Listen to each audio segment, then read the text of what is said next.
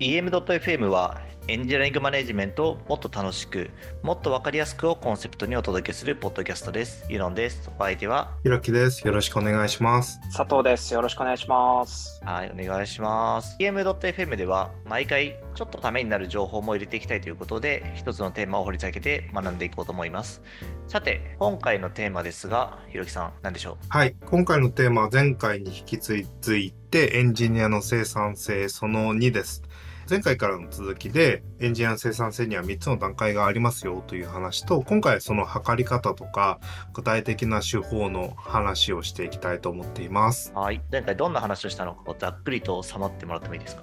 そうですね。そもそも生産性って何だっけっていう話をして、で、実はそのエンジニアの生産性っていう言葉について触れてるときに3つの段階がありますよと。それぞれレベル1、レベル2、レベル3ってあるとしたら、レベル1としては作業量、作業効率のレベルの生産性という話と、レベル2の生産性としては価値の量、どのぐらい価値があると見込まれている機能が実現できたのかというレベル2と、レベル3として成果の量の生産性、えどれぐらい結果としてそれが成果を上げたのかっていう、え生産性という3段階の生産性の議論があってそれぞれを区別しながらお議論していかないとなかなか、えーディスカッションがうまくいかないよとか誤解を招いてしまうよということがあるのでこの3つあるっていうことを意識しながら話ができるといいですよねという話をしてきました。ありがとうございます。で、今回はその第2段階ということで、その2ということですが、そこからどう発展させていくんですか？そうですね。じゃあ具体的にレベル1の作業量を測るっていった時にもさらにいろんな手法があって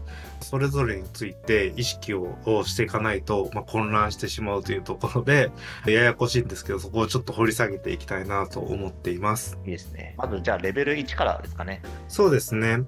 作業効率の話をするときに一番簡単にまあスクラムとかの手法でやっている場合ってどういう手法があるかっていうと最初にこのタスクというのはどのくらいのストーリーポイントだよっていうふうに見積もってでその見積もった量がそのスプリント期間内にどのぐらい実際にできたのかっていうのをそのスプリントのベロシティ速度として数えていきましょう。でこの速度が安定していたらこの速度からどのぐらいの作業量が今後未来もできるのかって予想できますよねっていう風に使うベベロシティっていうものがあるかなと思います。でこのベロシティっていうものってよくストーリーポイントを測る時点で相対値を使おうって言われていますと最初にアンカーとなるタスクがあって、まあ、ちょっと小さめの一番これ小さいかなと思うぐらいのタスクというのをアンカーにしてこの作業っていうのは2ねっていうふうに見積もったとしたらその2に対して何倍なのっていうことを見ていくことでストーリーポイント。この作業が例えば何ですかねあるサーバーに書き込んでデータを表示するみたいな機能が2だとしたらそれに対して何倍なの？何倍なの？っていうふうに見ていくことで見積もっていく。でそれが実際にどのぐらいできたよっていうことを測っていくっていうのがあのストーリーポイントとかベロシティの考え方なんですけどこういうのって実際ユノンさんとかあ佐藤さんって使ってみたことありますか？はい、僕はそうですね、ストーリーポイントはね、な今までも何回か使ったことはあって、ただ、まあ、なんか相対値で、まあ、今回のちょっと本筋からちょっとずれますけど、うんうん。相対値でやるのってめっちゃ難しいなみたいなのがあって、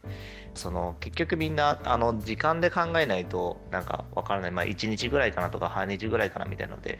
やんないとわからないなみたいなのがあって、まあ、僕は結局いつも相対相対値というよりもまあなんか絶対値からまず考えてそこからまあこれと比較するとこれぐらいかなみたいな感じで最終的に見積もってよくストーリーポイントは使ってはいましたね。はいありがとうございます佐藤さんストーリーポイントとかどうですか？そうですね。前職だと、例えば、プランニングポーカーとかで、うんみんなでこう、一斉に出して、えっ、と、これぐらいだよね。ああ、じゃあこれは2かとか3かみたいな感じでつけたりとかやってましたね。すごい、そのストーリーポイントをガツガツちゃんと使ってっていう話だと前職はよくやってて、えっ、と、現職、まあ、実社でやってる方法だと、割とユノンさんの話に近い、大体まあ1日ぐらいだよねとか、半日ぐらいで終わりそうなんで、まあ、大きく見積もってこうだよねみたいな話をしてたりしますかね。ありがとうございます。なんかこれのストーリーポイントとかスクラムのこのプラクティスにおける見積もり方の、まあややこしいというか人に説明するのでややこしいポイントとしては、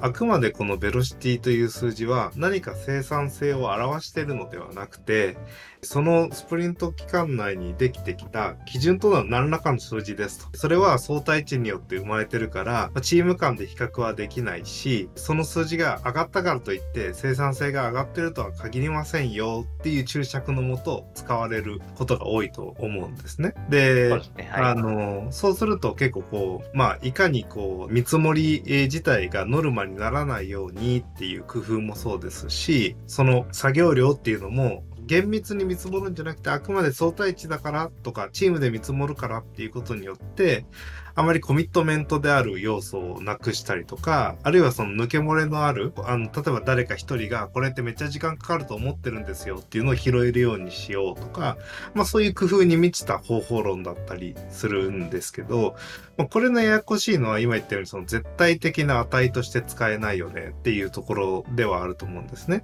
じゃあそのソフトエンジニアリングの歴史ってどういうふうにここら辺の生産性みたいのを見てきたかっていうと、もともとはそのコード量、実際のコード行数、実行コード行数みたいなので、まあ、100行のうちコメントとか取り除いて、それがどのぐらい書かれていたのみたいなことで、え絶対的な作業量って、まあ、コードの行数なんじゃないの？だって10万行のプロジェクトをやるんだから、その10万行のうち、え1ヶ月で何行書いたのって結構重要でしょって、まあ、言われたら確かにそうだなと、え思うんですけど、まあ、それってなかなか、あの、難しい部分があって、短い行数で同じ機能があるものもあれば、そうじゃなくて、すごく長ったらしくなるのに全然機能が作れてないみたいな。あーブレインファックみたいなもので書いたら行数は伸びていくけどみたいなことがあるわけですよね。で、まあそういうことがあるので生産性に使えないよっていうことでファンクションポイントみたいなもので見積もりましょう。例えばファンクションポイントっていうのはこうデータベースにこう出し入れしてこういう加工があったらプラス1みたいに具体的なよくある業務アプリケーションのタスク量を基準化してこれっていうのは絶対的なこの機能あ量ですというふうに見積もれるようにしてそれが大体どのぐらいこなせていたのかってやることで標準化してスピード効率が良くなったの悪くなったのって比較しようとするのは、まあ、ソフトウェアエンジニアリングソフトウェア工学だってよくある話で、まあ、そういう統計も出てたりするんですけど確かにそのコード行数とファンクションポイントで言語のえー違いとかっていうのは結構なくせたりするんですけどうん。でも実際それって傾向としては似ていてある程度は実はソースコードも生産性の量と言えるしある程度ファンクションポイントも生産性の量とは言えるんだけど細かく見ていくとブレ大きいよねみたいな。回数オーダーで見ると結構生産性と言えるんだけど単に数字だけ見ると生産性とは言いづらいよねみたいなところがあってこれも絶対的な基準になるかなと思いきやなりませんと。まあもう歴史で言うとその後にストーリーポイントとかできてきたんでもしかしたら聞いてる人の中には逆にファンクションポイントとかコード行数でうまくいかないからストーリーポイントっていうものが出てきてそれでベロシティ測ってるんだよっていうなんで、えー現実実践的な妥協解として使ってるんだよって意識されてる方もいるかもしれないんですけど、まあ、最近ねこういうのに触れてる方っていうのはもうストーリーポイントとかがまあベースとしてあってあれファンクションポイントって考え方もあるんだ。コード行数ってどうなのっていうふうに逆に逆算に。逆に辿っていく人もいるかもしれないので、うん。まあそのあたりあの実はそういうこともしていたんだけどその限界もあるのでっていうところで今実践的にはこういったストーリーポイント的なものを使われるんだけどっていうところが実はそのややこしいところというかそのレベル1の生産性を標準化しましょうって言ってもベロシティ単純単体でも使い方難しいしコード規模だけでも使い方難しいしいしファンクションポイントだけでもえ難しかったりしますよね。でそれだけじゃなくて作業が実際出たらじゃあバグがどのぐらい出たのとかクオリティどのぐらい高かったのとかそういうのもあるじゃないですかと。なんで単純に作業量っていうところだけ見ていても効率の良さってわからないよねということで最近だったらデリバリー工程のスピード感っていうところでサイクルタイムであると要は起案されてから実際にマージされるまでに短い期間でできてるよねっていうリードタイム自体が短いよねっていう指標を用いるようなタイプの生産性の測り方もあったりして例えばそのの4キーメトリックスとかもそうですしあのそういった DevOps 的になんか作業やりますでそれを自分がやるとと受け取ってから実際にマージされるまでのスピードであるとかリリースされるまでのスピードであるとかっていうこのリードタイムの方に注目しましょうっていうタイプの作業効率の良さみたいな生産性っていうのも最近は出てきてたりしますよね。その最後の測り方って一つ一つのタスクがある程度同じぐらいの大きさになっていないとそのリードタイムっていうところがうまく測れないかなと思うんですけれどなんかそれってどうやってやってるんですか？そうですね。なんでその細かく区切りながらその区切った価値でデリバリーできるようにするにはどうしたらいいかっていう風な区切り方の問題が次に出てきてたりするんですよね。なので、大きい作業をこれだけできたんだからいいよねっていう作業ボリュームの話に注目する生産性の話もあれば、プロ効率のようにどれだけ短いリードタイムでその作業が実際にマージされたのかに注目するタイプの生産性もあって、このレベル1の生産性、作業効率がいいですよっていうことを示すのにあたっても、1個だけの基準だけだと、なかなか、うん、これだと何とも言えないよねっていうものって出てくると思うんですけど、そういった風に、まあ、作業効率が良くなってるよっていう観点では、えー、ベロシティを注目して、ベロシティが安定して、絶対的な見積もりに近いものがどんどん効率よく出てるよっていう風なことを測っていくこともあれば、大きいタスク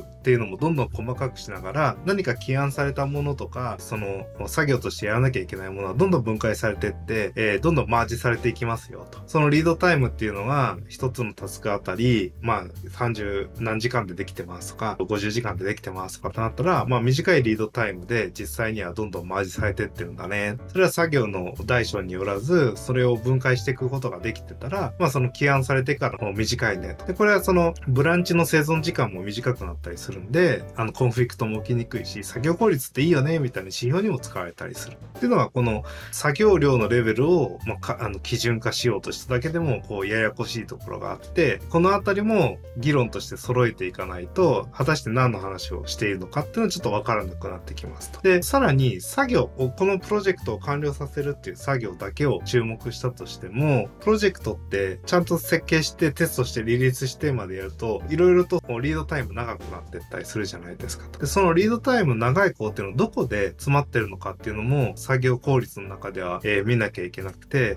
例えば設計フェーズとかデータベースの設計のところで DBA の人が止まっちゃってるから、めちゃ、あの詰まっちゃってるから、めちゃくちゃプロジェクトが長くなっちゃいましたって言った時に、えー、実装のエンジニアが遅いって言われても仕方ないじゃないですか。あるいは QA フェーズがすごく遅くなってしまったあ場合なのに、まあ、実装してる人に言われても仕方ない。逆に、QA の人はめちゃくちゃ頑張ってくれてるのに、えー、テストエンジニアはめちゃくちゃ頑張ってるのに、実装の前、実装してる段階とか、さらにその前の設計してる段階で、あちやこちや時間を使ってしまったとしたら、プロジェクト全体のリードタイムは長くなるから、一体どこで詰まってるのかってわかんなくなりますよね、と。なんで、単にこの機能を外にリリースするって、それに価値がどんな順番であろうがなかろうが出すっていうことに関しても、実は複雑なその生産性の基準があり得て、で、そのそれぞれのどこの話をしてるのかっていうのを、まあこれまた突き止めていかないと、生産性の議論ってなかなかできなかったりしますと。まあ効率の議論ってできなかったりするんで、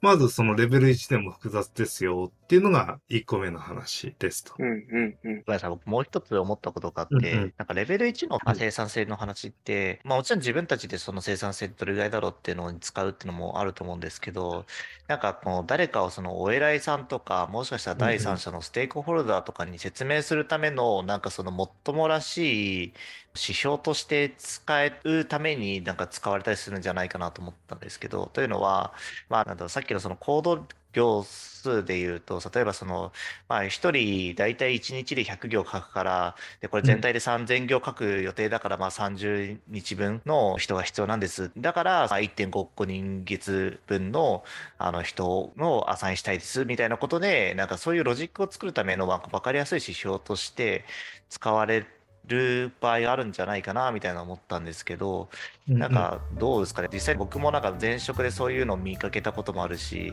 なんか今の職場でもなんかそういうまあその行数でっていうの話はないけども、うんうんなんか結構そういう分かりやすい指標として使う場面ってまあまああるよなと思ったんですけど。あのーそうですね。えこ例えばコード規模とかファンクションポイントの話っていうのは、そのパパラメトリックな見積もりっていう形で、このパラメーターの規模のソフトウェアを開発するんだったら、統計的にはどのぐらいの開発ボリュームでどのぐらいの期間が必要なのかっていうことを一応統計的に推論することができますと。ただそれは一定ばらつきがあるから、今度はそのばらつきが大きくなりそうなパラメーターをどんどん入れてって、ある程度概算の見積もりの制度を作りましょうっていうための手法っていうのがあって、これそこそこちゃんとしたものをやろうと思ったら、あの、ある程度川山用としては価値があったりして、まあどんな分野でもそうだと思うんですけど、例えば30階建てのビルを建てますってって言った時に3年で作れますってこう見積もりをしてくれる業者さんがいたとしてその業者さんが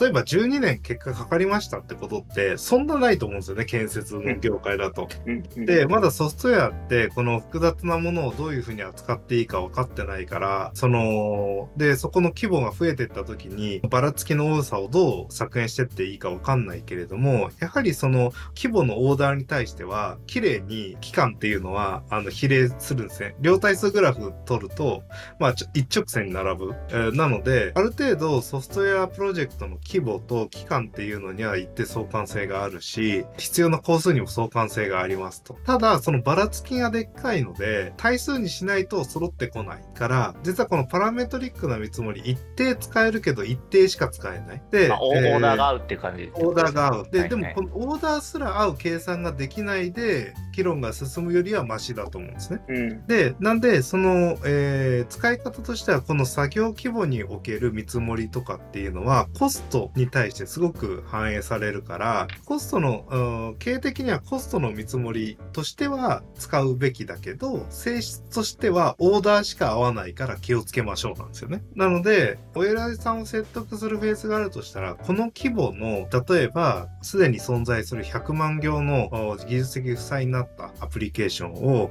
えー何かマイクロサービスアーキテクチャで書き換えようとしたときに、いずれにせよ100万行と同等規模のアプリケーションを再設計する必要が出てくるわけですから、それの効率が1.5倍ぐらい良かったとしても、75万行ぐらいの、例えばソフトウェアを自分たちでゼロから開発設計するのと同じぐらいの規模感にはなりそうですよね。となった時に、だいたい何百人月かかって何年ぐらいかかりますみたいな見積もりができるはずなんです。だけど、なんかそのリアーキテクティングの場合、結構その甘い見積もりで、あの、やりましょうっていう方はいるかなと思っていて、実際、じゃあそのマイクロサービス化しましょうって言ったら、やっぱ、やっぱり数年規模で、全部移すためにはかかるとか、技術的負債リアクティティングするにはかかるっていう規模のソフトウェアって多いと思うんですけど、それをこういったパラメトリックな見積もりで見てあげて、これでも本当に合理的なかっていうと、まあちょっと絞って半分ぐらいのうん工数で収めたいよねって議論を最初にするためには、こういった作業量規模でコストを見積もるっていう統計的な部分っていうのは結構役に立ったりするかなと思っていて、まあそういうことはね、今後ソフトウェアの業界では必要なのかなとは思うんですけど、あくまでこれは作業量のオーダーしか合わない。そして、例えば、その中で、これどうしても合わないなとなったら、すでに存在する API の OpenAPI 仕様から、あできる限り自動的にコード生成して、半分ぐらいはコード生成できちゃうし、ロジックも、ロジックとか型情報とかも勝手に誰かが、例えば PHP で抱えてるものを Go にしようと思ったら、PHP の型情報、ソースコードの情報をパースして、えー Go, Go の情報に変換して自動生成したものをみんなでブラッシュアップするっていう作業したら、実は効率よくできるかもね、みたいな工夫の余地っていうのはいっぱい出てくるから、そもそもゼロからやるとしたらそのぐらいかかるから、どういう工夫をしていかなきゃいけないかみたいなことに頭を使おうみたいな風にはなってたりできるといいのかなと思ってるんですよね。なるほど。はい。そんな感じで、その、これがレベル1の話だったんですけど、レベル2の話もしましょうか。お願いします。そうですね。で、レベル2はもう価値の量の話ですと。で、価値の量っていうのは、同じ、えーコストがかかる、エフォートがかかる作業であっても、経営にとって、まあ、必要だと思う価値って違いますよね。経営であれ、そのプロダクトにとって必要だよねっていう価値って違って、本当だったら、同じ、例えば10人月かかるタスクがあって、価値量が1って見積もられてるものと2って見積もられてるものがあるんだったら、2のものからやっていきたいわけじゃないですか。なんで、同じその投入資源量、エフォートに対して、結果としてバリューが高い方を順番にやっていった方がコストパフォーマンスよく順順繰りに価値を提供できてるよねってか言えますよね。なのでレベル2の生産性を見えるためにはエフォートがどうであれバリューがどうなのかを別に何らかスコアリングする必要があるんですけどその時にある事業の価値の形っていろいろあって例えば、あ、これはマーケティング施策に効くから、このマーケティング施策に例えば1000万円コスト払うか、それまでにこういう機能が必要だ。あ、それに資するので10万人人を連れてこれるんだ。っていうようなバリューもあれば、その人たちが5%チャーンするのを減らしますっていうこともあれば、1人当たりの売り上げが2倍になりますみたいな施策もあるわけじゃないですかと。で、そういうのやった時に、全部そのえ同じフィールドに並べて、この施策の価値っていうものが、どっちがどう高いかって、比べるのってすごく難しいんですね。うんでも、比べる基準を持ってないと、比較してどっちがエフォートが、に対してコスパがいいかって言えないじゃないですかと。うんうんなので、よくやる手法としては、過重スコアリングみたいな形で、これは事業上のインパクトがこのぐらいあって、戦略にはこうフィットしていてとか、あるいはその新規のお客さんを連れてこれるとか、いうふうに、その、いくつかの基準で、大中小とか、レベル1、レベル2、レベル3、レベル4、レベル5みたいにポイント付けしていくんですね。それは事業マネージャーとか、プロダクトオーナーとマネージャーとか、経営の人とかで、別に1円単位で揃えなくていいから、これはすごく大きいのか、すごく小さいのか、中くらいなのかっていうことがわかるように、いろんな観点でこう点数つけていきましょう。で、それに対して重み付けして合計する。そしたら過重スコアリングして、価値量っていうのは、だいたいこれが15ポイントだよねとか25ポイントだよねみたいに価値自体をおおよそこう比較できるように数字化するっていう手法があってそれに過重スコアリングした上でバリューエフォートその価値と工数を比較して工数あたりのバリューの高いものからやっていけば価値量っていうのは最大化できるよねと。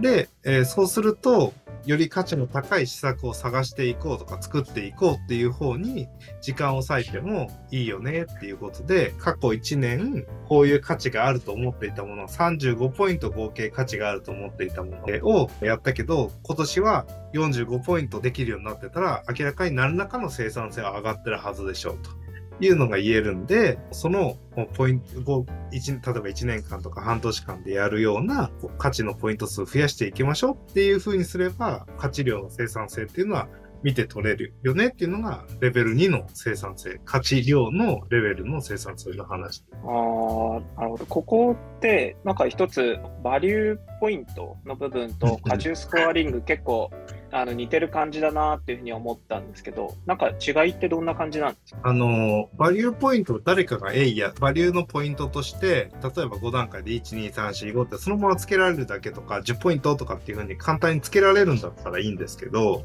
例えばバリューチェーンが長くて、マーケティングの部、さっき言ったみたいにマーケティングの部門が頑張って成果にしたいこともあれば、えーチャーンが減るみたいに CS の部門とかが頑張って成果にしたいところもあるし、みたいに、いろんなこう価値の基準ってあるじゃないですか。うんうんうん。で、この価値の基準がいろいろあるときに、どちらに重点を置きたいよっていうのを変えたいときがあるんですね。荷重をかけて。なるほど、なるほど。で、それを全部重み付けをして足し合わせるっていうことをするときに、なんか経営方針が、今回はちょっとお客様のチャーンがやばいと。うんで、なんで確実に解約しないように、とっても使い勝手がいいサービスに生まれ変わらせるんだっていうことを戦略目標に掲げた半年は、そのチャーンに関わる荷重がすごく多くなるはずなんですよね。うんうんで、それに対して、いや、もう今はすごくいいサービスができたから、ウェイトとしてはどんどんあ反則していこうと。で、この反則施策に資するようなやつをバリュー高く見積もるから、そっちに対してフォーカスを当てようっていうふうに、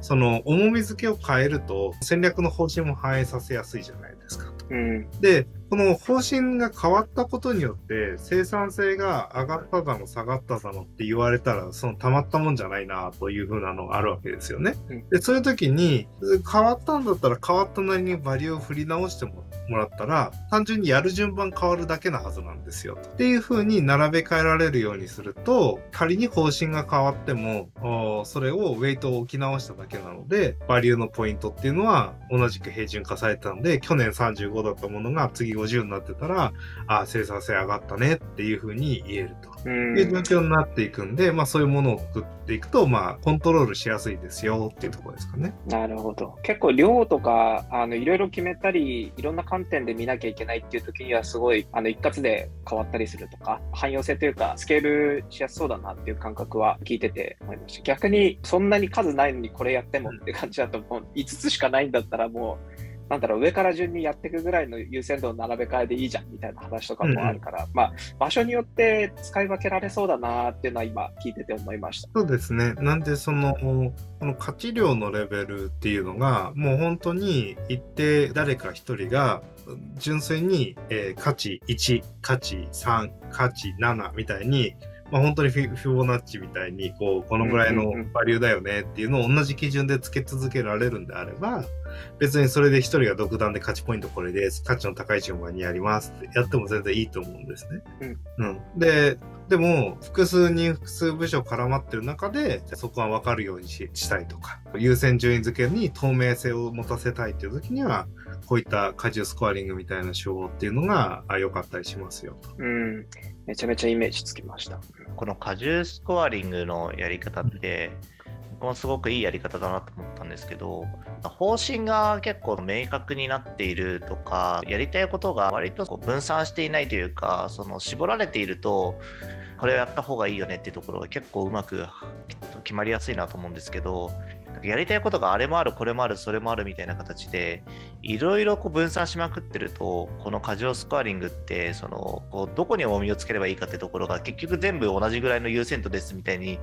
なんかなっちゃいそうだなっていうのは思ったんですけど、うんなんかこれのなんかそのうまいやり方というか、このひろきさんのこれまでのご経験の中で、なんかどうやってやったらこう、つけやすいというかっていうのはなんかあったりしますか？これでもしその評価しましょうって言った時に、議論がこのスコアリングの付け方の方に移るっていうだけでも、そのエフォートの話から切り離せるんですよね。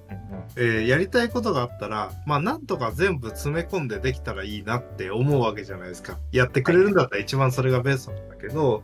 そうじゃなくて何か絞らなきゃいけないとか何かスコアリングしなきゃいけない時に、エフォートの合計が50しかできません。で、その中で何をすべきなのって言った時に、価値の方がどういう基準で価値を決めるかっていうことを改めて議論しなきゃいけなくなりますよね。なので、その議論のフォーカスポイントが変わることによって、あ、そうか、どういう基準で自分たちってこうあれもやりたい、これもやりたいって思ってたんだっけ？って考えるようになって、議論が生まれて、スコアリング実際にしてみると、ああ、そうか、ここまでしかできないのか。じゃあその中で、あの、本当に実現したいのってこれだから、なんとかする方法を考えなきゃな。っていうふうに、まあ議論が発展してってくれればいいんですけど、1第1回目もそうだったんですけど、生産性の話って何の話してるかわけわかんなくなっちゃうんですよ。うんうん。今言ったようにその生産性といった時にいろんな議論のポイント論点のポイントがあるはずでなんだけど皆さんが想像した架空の空想上の概念のなんか生産性の話でなんかくあの空中戦が繰り広げられることがあるわけですね。なので全部同じ優先度の話を聞いたら優先度は全部同じです。って表現されるかもしれないけど例えば事業インパクトを5段階に分けた時に何億円以上のインパクトがありますっていう例えばごそのそれぞれに明確な指標を設けて基準化しましょうって言った時に本当に事業インパクトそんだけあるものばっかりですって言い切れるかっていうとそれ言ったらその次の3段階目の責任って言った人が必要あの負うことになるわけですよね。例えばそうすると言いにくくて全てに価値があるってめちゃくちゃ言いづらいんですよ。その分だけ事業インパクトが例えば1億円2億円のインパクトがある施策を5個やりますって言ったら5億円上がるのねっていうふうにまあそのやるのを決めた人からすると出てくるわけじゃないですか。でも結果的に出てこなかったらあれ全然そうじゃないじゃんっていう風に言われてしまうから、うん、これはでももう優先順位は本当にそうかなみたいな話になってくるんで優先順位だけを聞くより事業インパクトはどうですか？ユーザー貢献はどうですかみたいにいくつかの基準で実際に測ることができたりすると多くの人はねなかなか全部一番高いですと言いづらくなるかな。じゃあこれはもうだからそういう同じ優先度に並べてた時に、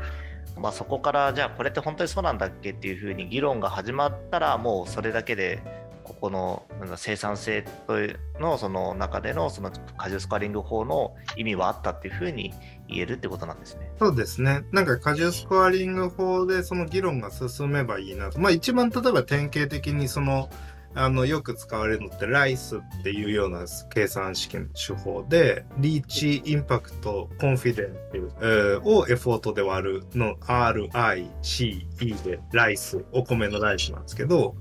どれぐらいの規模の人に到達するのかどれぐらいの事業インパクトがあるのかどれぐらいの角度実際にそれが成功すると言えるのかっていう確証度が高いのかみたいなことでスコアリングしてそれをエフォートで割ると。言ったもののスコアが高かったりするとそれをちゃんとプロットしながら決めていくとあこれって確かにうん角度は低いよなとかっていう風になってってバリューが下がったりするわけですと。いうようなあところを最初は使ってって、まあ、いろんなあの荷重の書き方とか判断軸っていうのは事業ごとにフィットしていけばいいのかなとは思うんですけどそういうものがありますよと。ありがとうございます。このライスというのは今ちょっと初めて聞いたので、これはなんかリンクのストーリーとかそうですね。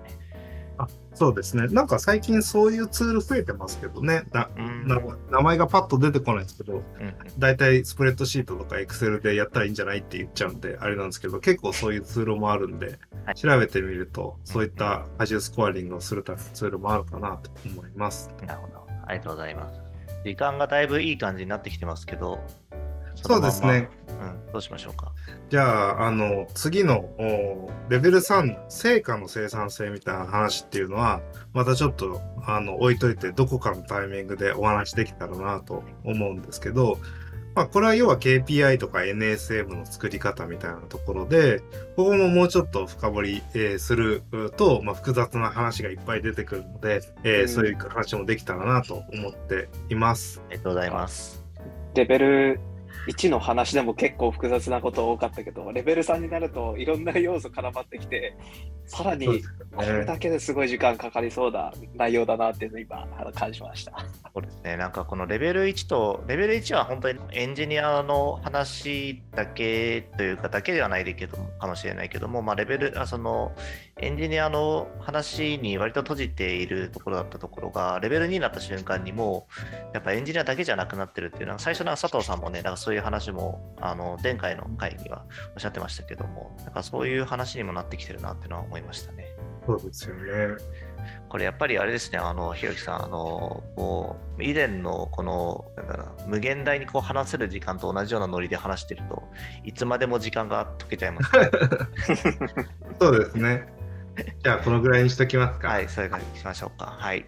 では、えっと、また次回で話していきましょう。どうもありがとうございました。ありがとうございありました。がとうございました。